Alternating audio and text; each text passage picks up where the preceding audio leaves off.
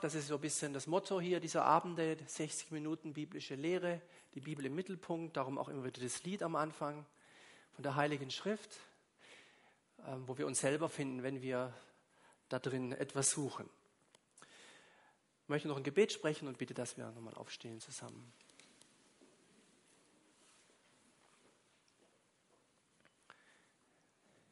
Herr, wir danken dir für die Freiheit, die wir noch haben als Menschen hier in unserem Land, so ohne Schwierigkeiten unter dein Wort zu kommen. Und wir möchten dich bitten, dass du auch dieses Thema uns aufschließt. Danke, dass die Heilige Schrift nicht irgendein Buch ist, sondern voller Kraft und voller göttlicher Wahrheiten. Und diese Wahrheiten, die machen uns frei, auch heute Abend. Und da bitten wir dich darum, dass du durch deinen Heiligen Geist unsere Herzen erfasst und wir diese Freiheit erleben, die dein Wort und deine Wahrheit bewirkt. Amen. Amen. Vielen Dank. Man kann es von hinten nicht lesen, aber wir sind jetzt schon hier angekommen. Quasi die Hälfte schon überschritten. Vater unser im Himmel, geheiligt werde dein Name, dein Reich komme, unser täglich Brot. Nächstes Mal geht es um das Thema und vergib uns unsere Schuld, aufs Miteinander kommt es an. Dann und führe uns nicht in Versuchung, das Böse in unserer Zeit und dann quasi kurz vor Weihnachten, denn dein ist das Reich, Anzeichen für das Kommen Jesu. Aber heute eben unser tägliches Brot, wie Gott uns gibt, was wir brauchen. Und ich habe mich in der Vorbereitung auf vier Punkte einigen können mit mir selber, nämlich einmal, was ist überhaupt mit Brot gemeint, weil wir haben genügend Brot. Ich muss gestehen, ich bete nicht, äh, dass Gott mir Brot schenkt, es ist Brot da. Äh, und es ist viel Brot da in Bäckereien und überall. Also das ist natürlich die Frage, was ist denn neben dem natürlichen Brot auch noch gemeint? Dann der zweite Punkt, der Unterschied zwischen wollen und brauchen. Das Thema lautet ja nicht, wie Gott uns gibt, was wir wollen. Das wäre auch mal ein interessantes Thema, aber das würde ich dann nicht halten ähm, sondern was, wie Gott uns gibt, was wir brauchen. Wollen oder brauchen, da möchte ich was zu sagen, zu diesem wichtigen Unterschied. Dann, rechtes Bitten ist wichtig. Das rechte Bitten äh, findet Gehör und findet auch Erhörung. Und dann ähm, was Beruhigendes und doch Bedeutsames, nämlich Gott erhört Gebet, nicht der Teufel. Es kann nämlich sein, dass wir Gott um etwas bitten und Angst haben, dass wir vielleicht von der anderen Seite was kriegen. Und da möchte ich auch was dazu sagen und auch ein paar Beispiele nennen. Genau, wegen den Aufnahmen, weiß man hinten bei der Technik, kann man die Sachen immer abholen vom letzten Abend dann. Genau, wir starten also mit dem ersten Punkt. Was ist mit Brot gemeint? Also Brot, ich denke, dass die meisten von oder fast alle von uns schon mal Brot gegessen haben oder auch jeden Tag Brot essen. Ich esse Brot sehr gerne, muss ich sagen. Ich bin aufgewachsen, meine Mutter hat immer selber Brot gebacken Allerdings, das war immer so Vollkorn und Schrot und so, halt dunkles Brot. Und ich habe immer große Augen bekommen, wenn andere Kinder helles Brot, so Weißbrot bekommen hatten. Und äh, das kam aber leider selten vor. Mittlerweile ist es, also meine Mutter backt ja nicht mehr das Brot für mich, äh, ist es also fast umgekehrt. Das heißt, äh, wir müssen dann ein gutes Maß finden. Also natürliche Brot ist bekannt, das kennen wir auch und das gilt heute, aber auch damals eigentlich als ein Grundnahrungsmittel. Also Brot ist sehr verbreitet auf der Welt und ähm, gibt es auch schon sehr lange. Und damals, als Jesus äh, gelebt hat, waren Brot und Fische ganz wesentliche Nahrungsmittel, eigentlich Grundnahrungsmittel. Und wenn wir Brot und Fische hören, dann denken wir vielleicht, wenn wir die Bibel ein bisschen kennen, da war doch mal was, da war doch mal was, als Brot und Fische vermehrt wurden. Oder? Wo der Junge die Brote bra brachte und die Fische und Jesus hat es vermehrt, die Brotvermehrung. Oder auch nur die Fischvermehrung, als es ums äh, nicht Angeln ging, sondern ums Fischen ging. Und da war wenig und so. Und dann hat Jesus ein paar Tipps gegeben. Und dann war so viele Fische im Netz, dass das quasi fast zerrissen ist. Das war ganz gewaltig. Und das Boot fast anfing zu sinken vor lauter Fischen.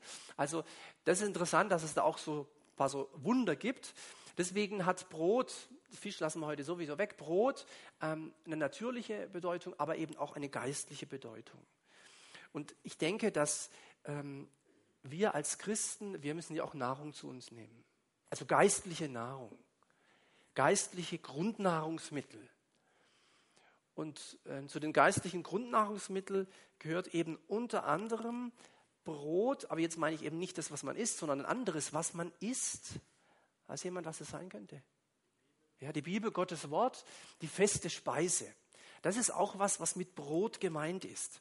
Auch an anderen Stellen, äh, im Alten und im Neuen Testament. Einmal heißt es, der Mensch lebt nicht vom Brot allein, also vom natürlichen Brot, sondern vom geistlichen Brot ist gleich von einem jeden Wort, was aus dem Munde Gottes hervorgeht.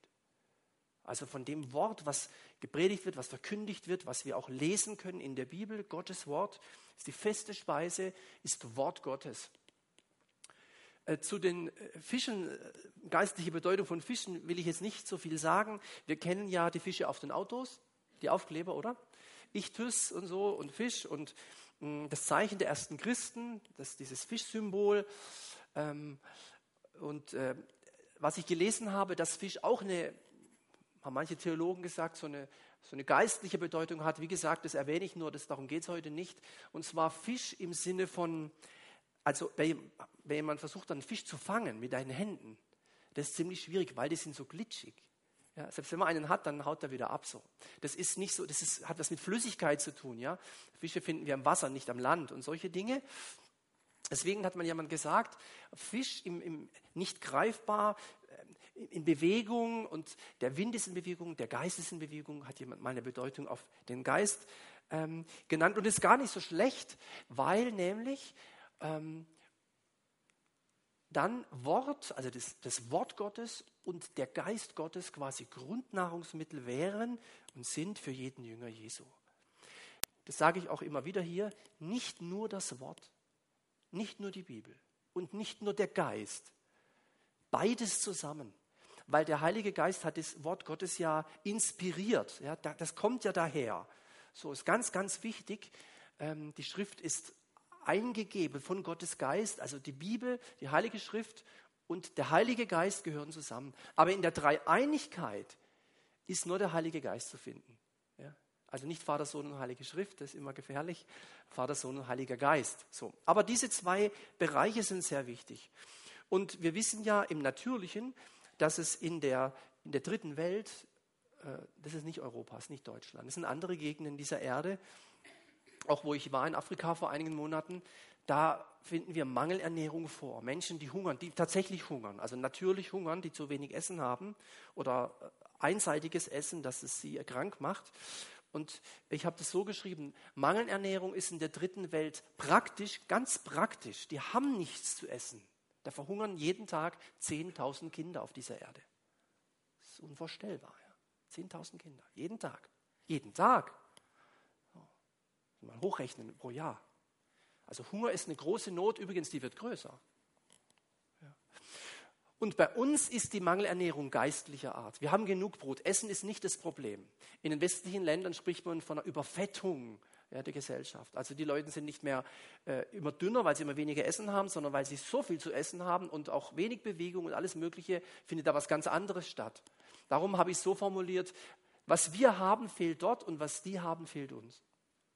So, das ist so ein Zusammenhang, den ich sehe. Und darum, äh, und wir hören das jeden Abend hier in diesem Lied, wenn Menschen sich bewusst der Heiligen Schrift aussetzen, indem sie die Bibel lesen oder indem sie äh, Bibel hören, man kann das ja heute auch alles anhören oder anschauen, indem sie ähm, in die Gottesdienste gehen, aber auch indem sie in den Bibelpunkt kommen, drücken sie etwas aus, nämlich ich habe Hunger. Also ich unterstelle jetzt einfach mal allen und auch mir, Sonst hätten wir das ja gar nicht, diese Arbeit. Äh, wir haben Hunger. Hunger nach dieser geistlichen Speise. Hunger nach Gottes Wort. Und das ist ein guter Hunger. Und den Hunger kann man nicht machen. Den kann man niemandem aufdrücken. Man hat ihn oder man hat ihn nicht. Manch einer hatte ihn nicht und hat ihn dann irgendwann bekommen. Ja. Und darum soll auch, so habe ich es auch hier formuliert, ähm, da dürft ihr und sie sich jetzt auch äh, gelobt fühlen, das meine ich aber wirklich so, wer in den Bibelpunkt kommt, der hat viel verstanden. Nämlich, dass es wichtig ist, unter Wort Gottes zu kommen. Ja, und wenn Leute irgendwo anders unter Wort Gottes kommen, haben sie auch viel verstanden. Das ist egal, wo das jetzt stattfindet. Ja, aber als Beispiel ist wirklich eine gute Sache, weil man damit äh, signalisiert, mir ist das wichtig, mir ist Gottes Wort wichtig und ich investiere in 31 Tagen Zwei Stunden. Etwa zwei Stunden. Mit Anreise oder vielleicht eineinhalb, einmal am Dienstag und zwei Wochen später nochmal am Dienstag. Das ist eigentlich keine große Sache und trotzdem kann das viel bewirken. Also das erstmal so zu diesem Brot. Dann möchte ich etwas sagen zu dem Thema wollen oder brauchen. Weil das Thema lautet ja, wie Gott uns gibt, was wir brauchen. Also wollen oder brauchen. Hm, ich fange einfach mal hier an. Was ein Kind will, wenn wir Kinder haben, oder selber Kinder waren. Und was es braucht, ist ein Unterschied, manchmal ein, ein Riesenunterschied. Äh, Beispiel Süßigkeiten. Ja. An, an, an, der Kasse sind die doch immer so in Kindshöhe oder so. Ne? Und wenn das ganze Kind, wenn beim Einkauf das Kind nicht drauf kommt, spätestens kurz vor Ende, das muss dann noch ein Signal kommen, beziehungsweise da wird es nochmal an diesen Süßigkeiten vorbeigeschleust, dass da nochmal was geht. Oder mit den Medien. Ja. Fernseh, Radio, Internet, Handy, was auch immer. Das Kind möchte dann vielleicht irgendwas. Ob es es braucht, ist eine andere Frage. Aber es will. Die Schlafmenge. Ja. Das Kind weiß genau, ah, ich kann lange aufbleiben und so. Und, und manchmal erzählen dann die Kinder, wenn sie Freunde da hatten zum Übernachten, wir haben die ganze Nacht, waren wir wach. Ja, das stimmt ja nicht. Ich habe doch gesehen, wie die geschlafen haben. Aber für sie, wir waren immer wach und so und wir brauchen keinen Schlaf und so. Ja, Schlafmenge. Also Je jünger die Kinder, desto schwerer ist es und auch, ähm, auch fürs Unterscheiden, was braucht es und was will es. Ähm, für, für, kleine Kinder ist es im Grunde gar nicht zu unterscheiden. Die, die, die sagen halt, was sie wollen und denken, sie würden das tatsächlich brauchen. Und die Eltern haben dann die herausfordernde Aufgabe, dem Kind irgendwie deutlich zu machen, dass es das zwar will, aber nicht braucht. Und dass der Wille des Papas und der, der Mama auch stark ist, und zwar stärker wie der des Kindes. Ja, und je nach Kind gibt es dann auch mal ein bisschen Gemetzel oder was auch immer. So ist es einfach. Ja, die Sache mit dem Wollen und mit dem Brauchen. Gute Eltern, wenn wir das werden wollen oder sind, unterscheiden bei ihren Kindern zwischen Wollen und Brauchen und geben ihren Kindern, was diese brauchen und ab und zu, was diese wollen. Aber auf keinen Fall immer, was sie wollen. Also wenn du so ein Kind heranzüchtest, das immer bekommt, was es will, dann wird es spannend, spätestens wenn der oder die im Teenageralter sind. Das heißt, Kinder gewöhnen sich dran, entweder zu bekommen, was sie wollen, oder sie gewöhnen sich dran, zu bekommen, was sie brauchen. Dann kommt immer wieder ein Nein. Meistens übrigens das erste Wort, das Kinder lernen. Nein. So. Nein. Ist aber nicht schlimm, ist überhaupt nicht schlimm. Ja. Wenn man Nein gelernt hat, was es heißt und so. Und ab und zu natürlich auch, was sie wollen, selbstverständlich. Das ist ja jetzt auch keine Frage oder so. Also wollen und brauchen. Aber Gott macht, Gott macht das auch. Gott ist ja auch unser Vater. Ja, und Gott, unser Vater, weiß genau, was wir brauchen und was wir wollen. Wir können ihm das äh, nicht vormachen. Wir können ihn da nicht reinlegen, weil er sieht unser Herz. Er weiß genau, was wir brauchen und er weiß, was wir wollen. Und er legt den Schwerpunkt auf das, was wir brauchen, was wir also nötig haben, was definitiv wichtig ist für uns. Auch wenn wir das manchmal anders sehen. Und jetzt überlegen Sie sich, überlegt ihr mal, wenn wir beten für Dinge, und da komme ich ja gleich drauf, wofür beten wir? Beten wir für Dinge, die wir brauchen? Beten wir für Dinge, die wir wollen? Es kann auch mal sein, dass es zusammenfällt. Und warum wird wohl manches Gebet nicht erhört? Es könnte daran liegen, dass Gott sagt, so wie bei den Eltern auch, du willst es zwar, aber du brauchst das nicht. Es würde dir zwar gefallen, gell, aber du brauchst es nicht. Und ich weiß es besser und Eltern wissen es besser. Ja, Eltern wissen es besser. Bis zum gewissen Alter zumindest. Ja. Wissen sie es besser. Und Gott weiß es immer besser. Er weiß genau, wie es aussieht. Deswegen als Übergang schon dazu, und das ist der längste Punkt heute Abend, weil er, ich finde, sehr wichtig ist, das rechte Bitten. Das rechte Bitten ist total wichtig. Also nicht rechts im Sinne von links oder rechts, sondern das Richtige, das rechte Beten, das rechte Bitten ist wichtig. Und ich möchte mit einer Bibelstelle beginnen, die wir im Lukasevangelium finden oder auch in Matthäus 7, Vers 7. Kann man sich super merken. 7, ja. 7,7, Matthäus, so fängt ja das Neue Testament an mit dem Evangelisten Matthäus. Matthäus 7, Vers 7, da heißt es so, bittet und es wird euch gegeben, sucht und ihr werdet finden, klopft an und es wird euch aufgetan. getan werden oder es wird euch geöffnet. Denn jeder, der bittet, empfängt und wer sucht, findet und wer anklopft, dem wird geöffnet. Kennt jemand, hat jemand die Stelle schon mal gehört oder gesehen, gelesen? Oh, bekannt. Genau. Bittet und es wird euch gegeben. Sucht und ihr werdet finden, klopft an und es wird euch geöffnet. Denn jeder, der bittet, empfängt und wer sucht, findet und wer anklopft, dem wird geöffnet. Das klingt ziemlich klar und ziemlich einfach. Wenn du bittest, kriegst du. Hm? Wenn du suchst, findest du. Und wenn du anklopfst, dann wird aufgemacht. Ja, das ist natürlich alles super. Ja? Weil ich das erste Mal gelesen habe, vor vielen dachte ich, ja was, das ist ja klasse. Aber das mache ich gleich. Und hat es nicht so geklappt. Ich habe das, was ich damals gewollt, das war irgendwie, ich weiß gar nicht, was es war, irgendwas Irdisches war es auf jeden Fall. Äh, und da, das kam dann nicht. Ja. Porsche, ja. ja. Bitten, suchen, klopfen. Das sind ja die Begriffe. Jesus hat es ja gesagt. Und da habe ich gedacht, Bitten, suchen, klopfen, das ist ja ganz interessant. Da könnte man auch mal eine Predigt drüber halten, über Bitten, suchen, klopfen. Ähm, und da habe ich gedacht, das ist ja wie sprechen, schauen, tun. Also sprechen im Sinne von, ich spreche eine Bitte aus, suchen, da muss ich natürlich schauen, wo ist es denn? Hm. Ja, wenn man was sucht, muss man gucken. Und klopfen, da muss ich was machen. Nämlich tok, tok, tok. Oder so. Ja. Ich kann nicht klopfen, indem ich sage. Ja. Sesam, öffne dich und so. Das ist nicht der Weg. Also sprechen, schauen, tun. Das, ich habe gedacht, das ist wie eine Steigerung. Das ist noch am einfachsten. Da muss ich zumindest meine Augen einsetzen und hier muss ich dann richtig ein bisschen hier ein bisschen mehr Kraft verwenden.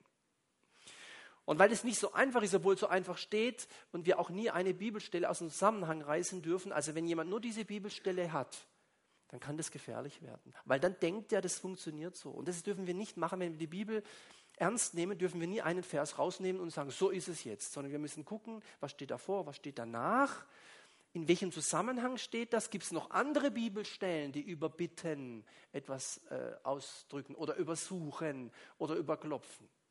Ich möchte das Beispiel mit Suchen äh, mal geben. Äh, die Bibel sagt nicht, dass jeder, der Gott sucht, ihn findet. Die Bibel sagt, wer Gott von ganzem Herzen sucht, wird ihn finden. Und, schau dir, das ist so ein Beispiel. Nicht einfach nur, wer sucht, findet, so wie es hier steht, sondern es wird noch ein bisschen näher erläutert wenn ihr mich von ganzem Herzen suchen werdet, dann werdet ihr mich finden. Man kann sich mal überlegen, was es heißt, von ganzem Herzen zu suchen. Ja? Von ganzem Herzen. Ja? Sagt die Mutter zum Sohn, weißt du, ich liebe dich mit halbem Herzen. Das wäre für den Sohn keine gute Nachricht. So, so, von ganzem Herzen, so ganz, so, so mit allem, was man hat. Ja, wie es auch mal von Gott heißt, man soll Gott lieben, von ganzem Herzen, mit all seiner Kraft, nicht nur mit der Hälfte. Und so auch mit diesem Wort bitten. Rechtes Bitten ist wichtig. Rechtes Bitten ist wichtig. Und ich habe dann viele Bibelstellen gefunden und ein paar möchte ich zumindest mal noch mitgeben oder auch euch zeigen, Ihnen zeigen, aus dem Jakobusbrief. Da heißt es mal, da wird ein Beispiel genannt, ein schönes Beispiel und das geht uns vielleicht manchmal so, mir geht es manchmal so, und vielleicht vielen von uns, nämlich dass uns manchmal Weisheit mangelt in irgendeiner Sache. Mensch, was soll ich denn jetzt machen? Wie soll ich mich jetzt da entscheiden? Mensch, ich bin mir unsicher. Und da sagt der Jakobus, wenn es aber einem von euch an Weisheit mangelt, bitte er Gott darum und sie wird ihm gegeben werden. Wir schon wieder so, wenn dann, also wenn es so einfach ist, ja toll. Denn Gott gibt allen gern und macht dem, der ihn bittet, keine Vorhaltungen. Ja, das ist ja super. Dann haben wir es doch wieder. Ja, aber wir haben es noch nicht ganz. Wir müssen nämlich weiterlesen. Und dann taucht folgende Passage auf. Unmittelbar nach diesen Sätzen kommt, doch soll der Betreffende seine Bitte in einer Haltung des Vertrauens, des Glaubens vorbringen und nicht in der Haltung des Zweifelns oder in der Haltung des Zweiflers. Denn wer zweifelt, gleicht einer Meereswoge, die vom Wind aufgepeitscht einmal hierhin und dann wieder dorthin getrieben wird. Und dann geht es noch weiter, dieser Mensch denke nicht, dass er etwas vom Herrn empfange. Ist er doch unbeständig auf allen seinen Wegen. Also, das eine war dieses, wenn dir was fehlt, bitten und er gibt gern, allen gern und macht keine Vorhaltungen. Ja, alles kein Problem. Aber dann wird es ein bisschen näher erläutert, äh, was es für eine Art des Bitten sein soll. Ich habe ja gesagt, hier rechtes Bitten. Was ist rechtes Bitten? Die Haltung des Beters soll eine Haltung des Vertrauens und des Glaubens sein. Und Glaube ist nicht hoffen und Glaube ist auch nicht wünschen. Glaube ist nicht hoffen und Glaube ist nicht wünschen. Ich wünsche mir so, dass dieser Mensch zum Glauben kommt. Ich wünsche mir, dass mein Kind. Ich hoffe, dass mein Mann. Das ist kein Glaube. Glaube ist nicht hoffen und Glaube ist nicht wünschen. Glaube ist etwas anderes. Glaube ist, dass man was sieht, obwohl eigentlich gar nichts zu sehen ist. Das ist Glaube. Eine Verwirklichung dessen, was man hofft. Ein, ein Nicht-Zweifeln an dem, was man nicht sieht. Hebräer 11, Vers 1 ist die beste Definition über, über Vertrauen und Glauben. Gell, hier geht es nicht an den Glauben an Gott, dass es ihn gibt oder so, oder an Jesus. Das ist nicht der Punkt. Sondern der Glaube, der was in Bewegung setzt, nämlich die Hand Gottes, dass der was tut. Und er sagt, bitte nicht in der Haltung des Zweiflers. Zweifeln, das habe ich Sie auch schon ein paar Mal gesagt, im Wort Zweifler, im Wort Zweifeln oder Zweifel steckt das Wort zwei drin. Zwei. Die eine Seite vertraut und die andere nicht. Das ist Zweifeln. Gott hat gesagt, ja, aber ob es klappt? Ja, Gott hat mir zugesagt, aber ob es wirklich einhält? Das Wort sagt, sollte Gott gesagt haben, immer so dieses, die eine Seite sagt, ja doch, ich, doch, und die andere, hm, hm, hm. Das Engelchen und das Teufelchen, so sagen manche, die uns dann was einflüstern wollen. So dieses geteilte, geteiltes Herz. Das Gegenteil von, von ganzem Herzen, da haben wir es wieder. Das ist das geteilte Herz. Die eine Hälfte vertraut und glaubt und die andere sagt, naja, na, weiß nicht, bin mir nicht sicher. Und der sagt, wer zweifelt, gleicht einer Meereswoge, hoch und runter, ist total unbeständig in seinen Wegen und da geht nichts, der wird nichts empfangen. So steht es im Jakobusbrief. Also rechtes Beten, rechtes Bitten ist enorm wichtig. Und deswegen habe ich hier was, ähm, hier steht es ja nochmal genau, ein solcher Mensch soll nicht meinen, er werde vom Herrn etwas bekommen, denn er ist in seinem Innersten gespalten, geteilt in zwei Hälften, wie das Herz auch, im biologischen, die zwei Seiten, geteilt irgendwo. Und seine Unbeständigkeit kommt bei allem, was er unternimmt oder bei allem, was er unternimmt, zum Ausdruck. Das ist eine starke Aussage. Bei allem, was er unternimmt, kommt seine Unbeständigkeit zum Vorschein. Manch ein Gebet hat in meinem Leben Gott nicht erhört, weil ich gezweifelt habe. So sah es aus. Und bei dir vielleicht auch. Also Jakobus kann man das mal nachlesen. Jakobus 1, 5 bis 8 steht das geschrieben. Dann eine, ähm, eine weitere Bibelstelle, auch aus dem Jakobusbrief. Diese Bibelstelle äh, lautet folgendermaßen, ihr habt nicht oder ihr habt nichts, weil ihr nicht bittet. Und ihr bittet und empfangt nichts, weil ihr übel bittet, um es in euren Lüsten zu vergeuden. Das heißt also, manche Dinge, auch in meinem Leben, sind deswegen nicht gekommen, nicht weil ich gezweifelt habe, sondern weil ich gar nicht gebeten habe drum. Ich habe einfach nicht gebeten, ich habe nicht gebittet, ich habe nicht ein Gebet rausgemacht. Ich habe gedacht, Gott weiß es, er macht es doch sowieso.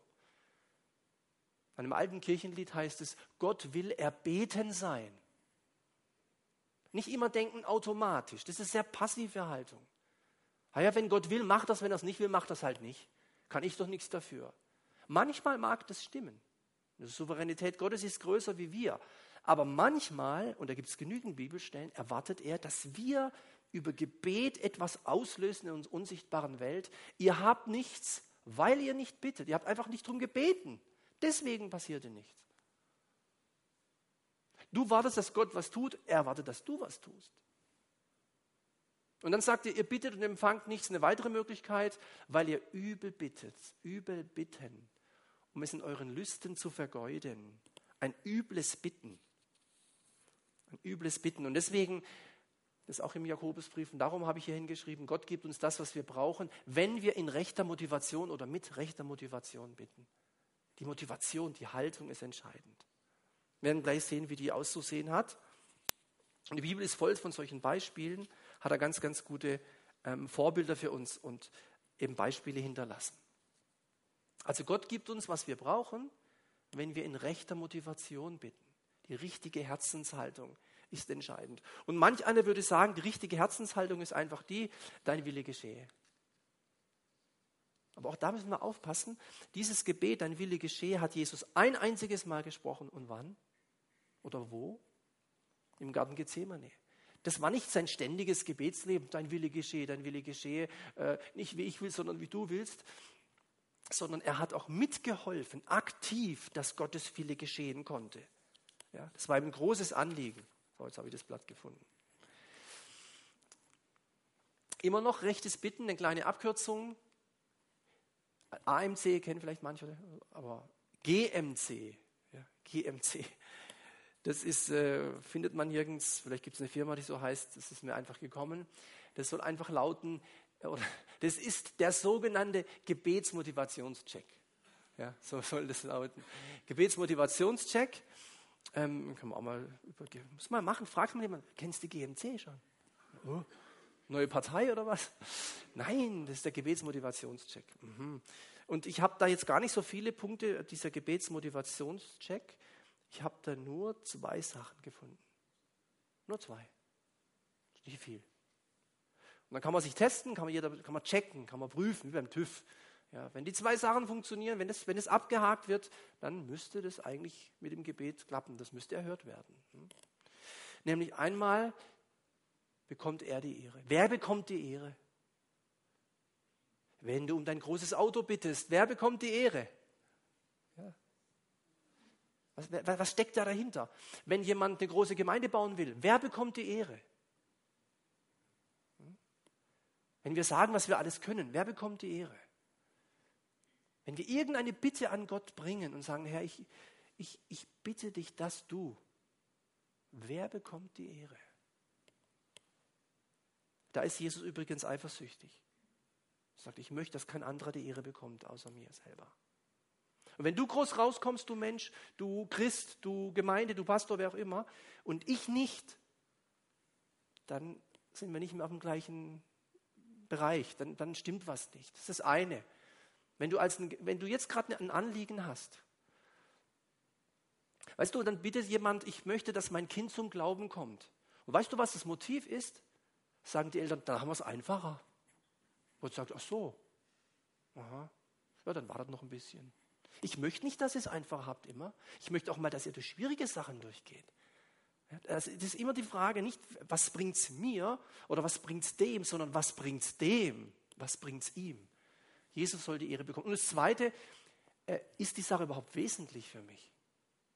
Ist es wirklich wichtig? Ist es relevant? Relevanz. Ich habe mittlerweile immer weniger Lust und fast keine Lust mehr, Nachrichten anzuhören, weil das ist überhaupt, also vieles ist überhaupt nicht relevant. Nicht wichtig. Echt nicht wichtig. Und es wird uns so eingeredet, das muss dir aber wichtig sein, es muss dir sowas von wichtig sein. Ja. Und sollte mal jemand den Mut haben, und da braucht es wirklich Mut, vor dem Bibelpunkt Fernsehen zu gucken, ja, also quasi zwischen 18.30 und 19 Uhr, dann findet man fast nur Werbung, also wenn Werbung kommt, äh, weiß jemand wofür? Medikamente. Immer Medikamente-Werbung. Bis 19 Uhr wird immer über Medikamenten geworben, könnt ihr mal gucken, ist jeden Abend so. Warum? Na, die Alten sind noch wach und die Jungen sind noch nicht im Bett. Die meiste Bevölkerung, da ist es so. Werbestrategisch optimal. Und, die, und das, sind teuer, das sind die teuersten Werbezeiten vor 19 Uhr, vor heute, vor heute und vor dann auch gucken, einfach mal schauen, testen und dann wieder ausmachen. Und dann kommt immer wieder diese wunderbare Botschaft bei Risiken und Nebenwirkungen. Fragen Sie Ihren Arzt. Oder Apotheker. Und was wird damit suggeriert? Die Wahrscheinlichkeit, dass wenn man dieses Medikament nimmt und dass es Nebenwirkungen gibt, ist nicht gering, ist auch nicht hoch, aber es könnte sein. Und wenn es es ist, Wenn es Nebenwirkungen gibt, bei Risiken und Nebenwirkungen, haben wir gleich wieder eine Antwort, nämlich gehen Sie zum Arzt, zum Apotheker, dann verschreibt er Ihnen wieder was. Und da gibt es dann wieder mögliche Nebenwirkungen. Und dann haben wir aber wieder was gegen die und so. Und das schauen die meisten Menschen an. Das ist die teuerste Werbezeit im deutschen Fernsehen. Milliarden kostet das. Und da wird ordentlich gekauft. Da kommt keine Werbung für einen Apfel. Um die Uhrzeit. Wirklich mal gucken, ist unglaublich. Also, ja. Und dann überlege ich mir, ist das wesentlich? Es gibt Leute, die haben das angeguckt und wurden erst mal krank, weil sie gar nicht wussten, dass sie das brauchen. Ich muss ja krank werden, damit ich das brauche. Ja, so. Unfassbar, auch das mit den Beipackzetteln. Und da gibt es ganz tolle und interessante und spannende Sachen. Der war ja früher so groß und heute ist er ja ein Beipackzettel. Erstmal auf, auffalten, längere halbe Stunde, bis der aufgefaltet ist. Und dann kann man lesen. Und ein bestimmter Teil sind eben die Nebenwirkungen. Man darf das auch gern lesen. Man hat nur Folgendes festgestellt. Menschen, die die Nebenwirkungen lesen, nicht die bekommen sie. Aber die Wahrscheinlichkeit, dass sie sie bekommen, ist viel höher, wie die Menschen, die das nicht lesen. Und, und dann frage ich mich, ist das jetzt relevant? Sind die Sachen wichtig? Viele Dinge, die wir hören und lesen, sind überhaupt nicht wichtig. Und ich erinnere mich an dieses Beispiel von dieser Lagerhalle, die irgendwo Hamburg oder wo abgebrannt ist. Da habe ich auch gedacht, ja, muss ich das jetzt wissen? Ja, Wenn es meine wäre, wüsste ich es eh. Ja, was ist das jetzt für, es hat nichts damit zu tun. Und da wird massiv auch teilweise auch manipuliert und so. Also bei Gott gilt Gebetsmotivationscheck. Wer bekommt die Ehre und ist es wesentlich für mich? Es ist wirklich wichtig, echt relevant wichtig.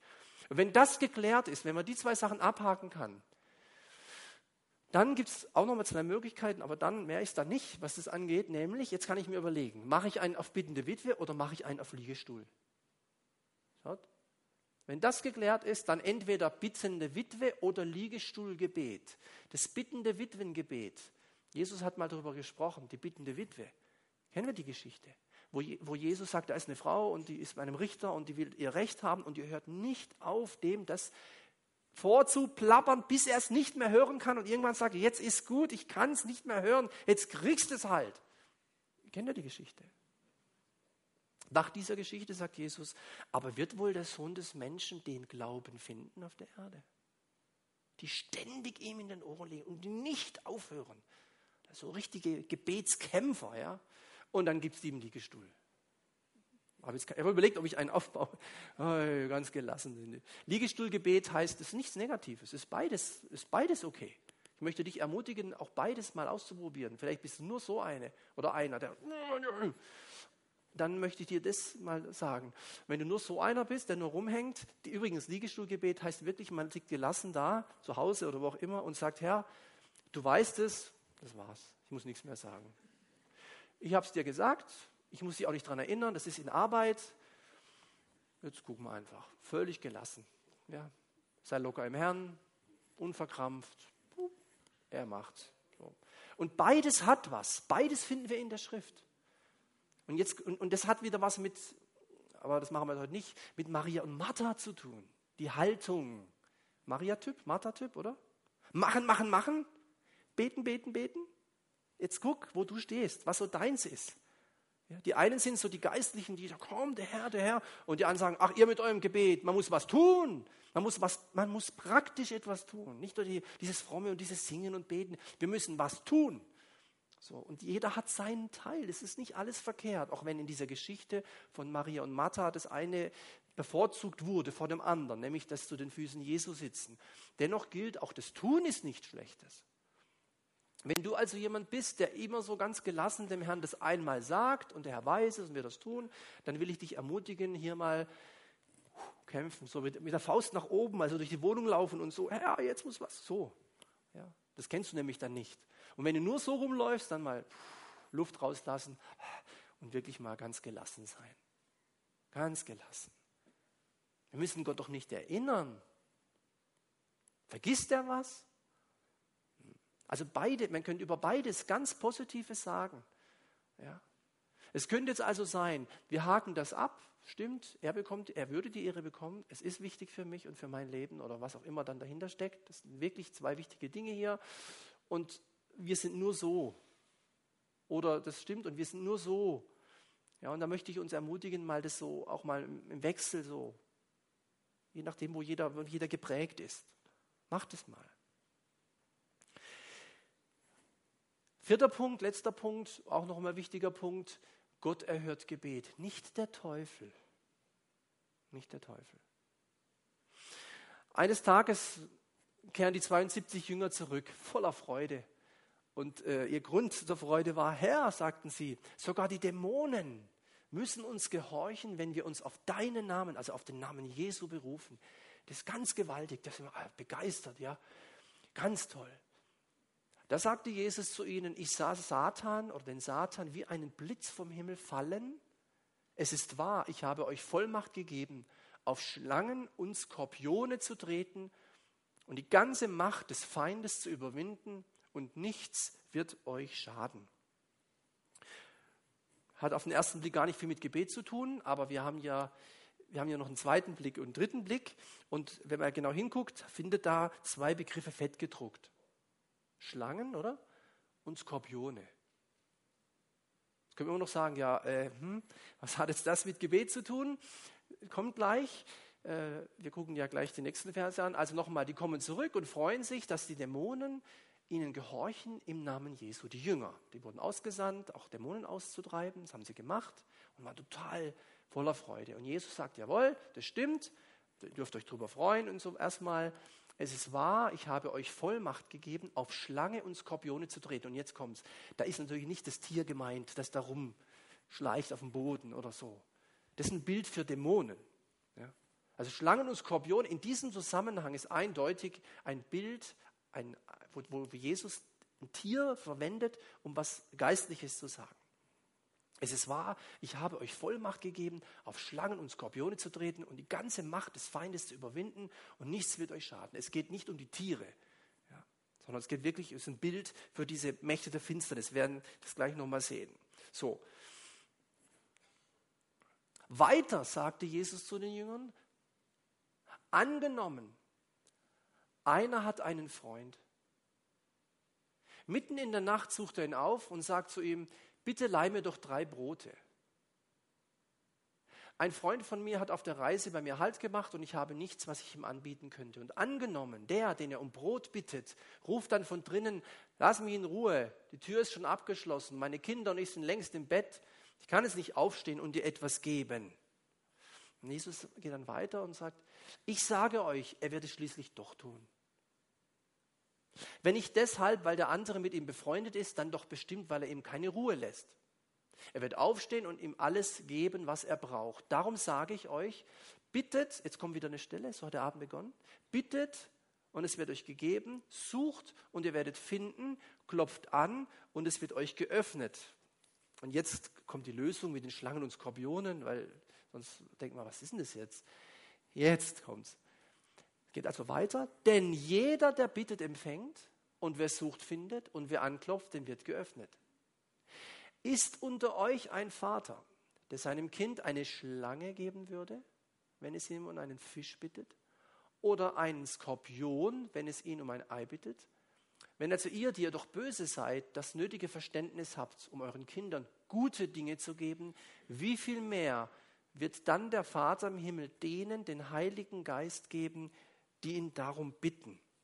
Also da geht es jetzt darum, dass Jesus eine Geschichte erzählt und sagt, also wenn, wenn jemand was Gutes will, dann wird der Vater den Kindern nicht eine Schlange und nicht einen Skorpion geben. Und ich habe vorhin gesagt, Schlange und Skorpion waren auch ein Bild, war auch Bild für diese Mächte der Finsternis. Und das, was hier steht, diese Stellen hier jetzt, dieser Bibeltext, das und das davor und das, diese, diese, diese Bibelpassage, das ich gerade gelesen habe, steht direkt hinterm Vater unser. Direkt hinterm Vater unser. Das ist ja das Thema des Bibelpunkts, oder? Der ganzen Staffel, Vater unser. Ja, und das steht direkt dahinter. Wer Gott ehrlich um etwas Gutes bittet, wird niemals etwas, wird niemals etwas Schlechtes vom Teufel bekommen.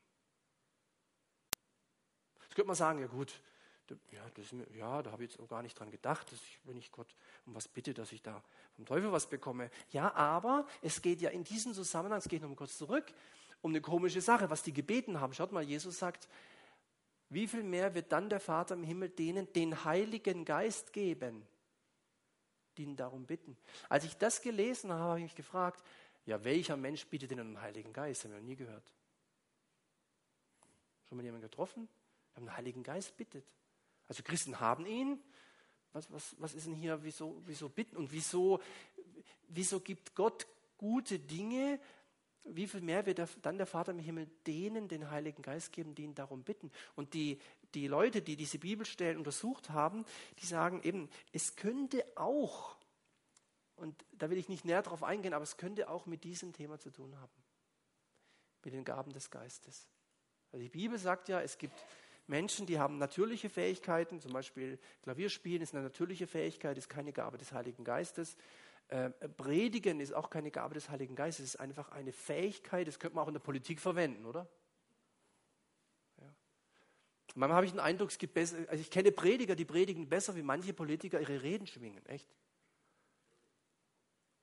Also es ist eine natürliche Begabung, es ist noch nichts Geistliches. Gitarre spielen ist nichts, klar, Schlagzeug spielen ist alles keine Geistesgaben. Es sind natürliche Fähigkeiten, Musikalität, Gesang, die ich allerdings einsetzen kann für Gott. Ja, das ist natürlich eine tolle Sache, wenn wir unsere natürlichen Fähigkeiten, was uns liegt, für Gott einsetzen. Wenn jemand, sich, wenn jemand gut mit Kindern umgehen kann und in der Gemeinde, in der Kirche Kinderbetreuung macht, ist eine tolle Sache. Ja, wenn sich jemand mit der Technik auskennt und es einsetzt, damit Wort Gottes verkündigt wird, ist doch super. Ja, wenn jemand weiß, wie man CDs brennt und weiß das ich was, dann ist doch toll. Der könnte auch was ganz anderes brennen auf die CDs. Versteht ihr? So. Das haben wir noch keine Geistesgabe. Gaben des Geistes sind übernatürlich. Die kann ich nicht einfach machen. Die kann ich auch nicht lernen. Die bekomme ich geschenkt. Und jetzt kann es sein, dass es Menschen gibt, die in diesem Bereich Gott um etwas bitten die sich also mit dem Thema beschäftigt haben oder so, und dann nicht sicher sind, ja, woher weiß ich, ob das von Gott ist? Können ja auch vom Teufel sein. Und diese Ängste, die gibt es, auch in christlichen Kreisen. Deswegen sagen manche, dann, möchte ich, dann, ah, dann lieber nicht, dann lassen wir das lieber, weil mh, hm, woher, woher kann ich wissen? Und eine Bibelstelle ist eben die hier, die da. Wenn ihr, die ihr doch böse seid als Menschen, das nötige Verständnis habt um den Kindern gute Dinge zu geben. Den Kindern gute Dinge. Ja, wenn mein Kind mich um, um ein Glas Milch oder eine Tasse Milch bittet, dann schütte ich ihm dich noch Motorenöl rein. Sag, hier, das macht keiner. Haben wir nie gehört. Und dann sagt Jesus, wie viel mehr wird der Vater im Himmel denen den Heiligen Geist bitten? Ist auch was Gutes, gute Dinge. Er dient darum bitten. Ob es sich jetzt genau mit dem, um die Geistesgaben handelt, lassen wir mal offen, aber es hat irgendwas mit Geistlichem zu tun. Übernatürliche Dinge. Und der Teufel kann auch übernatürliche Dinge. Nicht nur Jesus, nicht nur Gott. Der hat auch eine gewisse Kraft. Der kann auch Wunder tun. Die erste Bibelstelle war Matthäus, weiß noch jemand? 7,7 einfach. Ja. Und meines Wissens nach in Matthäus 7, 21, bisschen weiter, da sagt mal Jesus, am Ende der Zeit werden Menschen kommen, die sagen, ich habe ich hab in deinem Namen Wunder getan. Zeichen und Wunder, Heilungen, Dämonen ausgetrieben, Tolles gemacht. Und Jesus sagt, wir kennen uns nicht. Was? In deinem Namen? Sagt er ja, in meinem Namen ist noch kein Kriterium. Also das heißt, Wunder, übernatürliche Vorgänge, die gibt es, die gibt es zuhauf. Das ist noch kein Kriterium, dass etwas von Gott ist. Ein übernatürlicher Vorgang, der von Gott ist, weist auf Gott hin. Dann erkennt man es. Da wird er groß gemacht. Das ist ein Hinweis. Alles andere könnte auch von der anderen Seite sein. Aber wichtig ist, wenn wir Gott um etwas bitten, brauchen wir keine Angst haben, dass der Teufel uns etwas gibt. Wenn natürlich jemand so verrückt ist, dass er den Teufel um was bittet, dann ist ihm auch nicht zu helfen. Aber davon gehe ich mal aus, dass es keiner von uns jemals gemacht hat oder auf die Idee kommt, sowas zu tun. Ja, das ist überhaupt nicht unser Ansprechpartner. Unser Ansprechpartner ist der Vater, der Sohn, der Heilige Geist und, und nicht der andere. Ja. Und dann habe ich unten noch draufgeschrieben, schlicht und ergreifend, die, der, Appell, der, Appell, an uns, ähm, beten wir mehr und, und bitten wir auch mehr. Beten wir mehr und bitten wir mehr. Ich weiß, das habe ich auch schon gesagt, Gebet wird nicht in Länge gemessen, sondern in Glauben. Die langen Gebete sind es nicht. Schriftgelehrten konnten sehr lange beten und laut, dass man es noch sah und so, an Ecken. Weil sie stehen extra an das Eck. Warum eigentlich am Eck? Weil man dann von beiden Seiten die sehen kann. Die Schlaumeier. So, so waren die drauf. Die waren nicht an der Wand. Da kannst du nur von hier und hier gucken. Die stehen ans Eck. Da kannst du von dort und von da gucken. Verstehen wir? So waren die. Und meinten noch, wie toll sie doch sind. Was darstellen wollen. Die haben viel gebetet, lange Gebete gesprochen. Und Jesus tadelt sie und sagt, das läuft total schief. Warum? Die haben nicht den Gebetsmotivationscheck GMC gemacht. Die werden durchgeflogen, durchgerasselt, die Pharisäer und Schriftgelehrten. Gnadenlos. Die waren Heuchler. Heuchler. Die haben alles verzähnt, die waren weiße Gewänder, das war nach außen hui und nach innen pfui. Getünchte Gräber, ein ganz starkes Wort, was Jesus verwendet. Ihr stinkt nach Tod, aber ihr seht aus wie Leben. Das sagt er auch mal später über Gemeinden und Christenheit. Und das hoffe ich, dass wir nie dazugehören. Ihr habt den Namen, dass ihr lebt. Aber in Wirklichkeit seid ihr tot. Da finde ich schlimm. Muss ganz schlimm sein, sowas. Die meinen echt, die denken wirklich, es wär's. Oder eine andere Sache in den Sendschreiben, die, da heißt es, ihr denkt, ihr bräuchtet nichts. Dabei seid ihr arm, blind, nackt und bloß. Das Problem war nicht, dass sie arm, blind, nackt und bloß waren. Das war gar nicht das Problem. Das Problem war, sie dachten, sie wären reich. Das ist das Problem. Als Jesus mal einen Blinden ganz spektakulär äh, äh, gesund gemacht hat, kommen die Pharisäer und sagen zu Jesus, ja sag mal, sind wir auch blind? Und die wollten damit sagen, naja, also, also wenn irgendjemand nicht blind ist, dann doch wohl wir. Schriftrolle unterm Arm und weißes Gewand und so, ja. Sind wir auch blind? Und dann sagt Jesus diesen klugen und überaus weisen Satz zu diesen frommen Menschen und sagt, wenn ihr blind wärt, hättet ihr keine Sünde. Das wäre gar nicht das Problem. Aber weil ihr sagt, wir sehen, bleibt eure Sünde.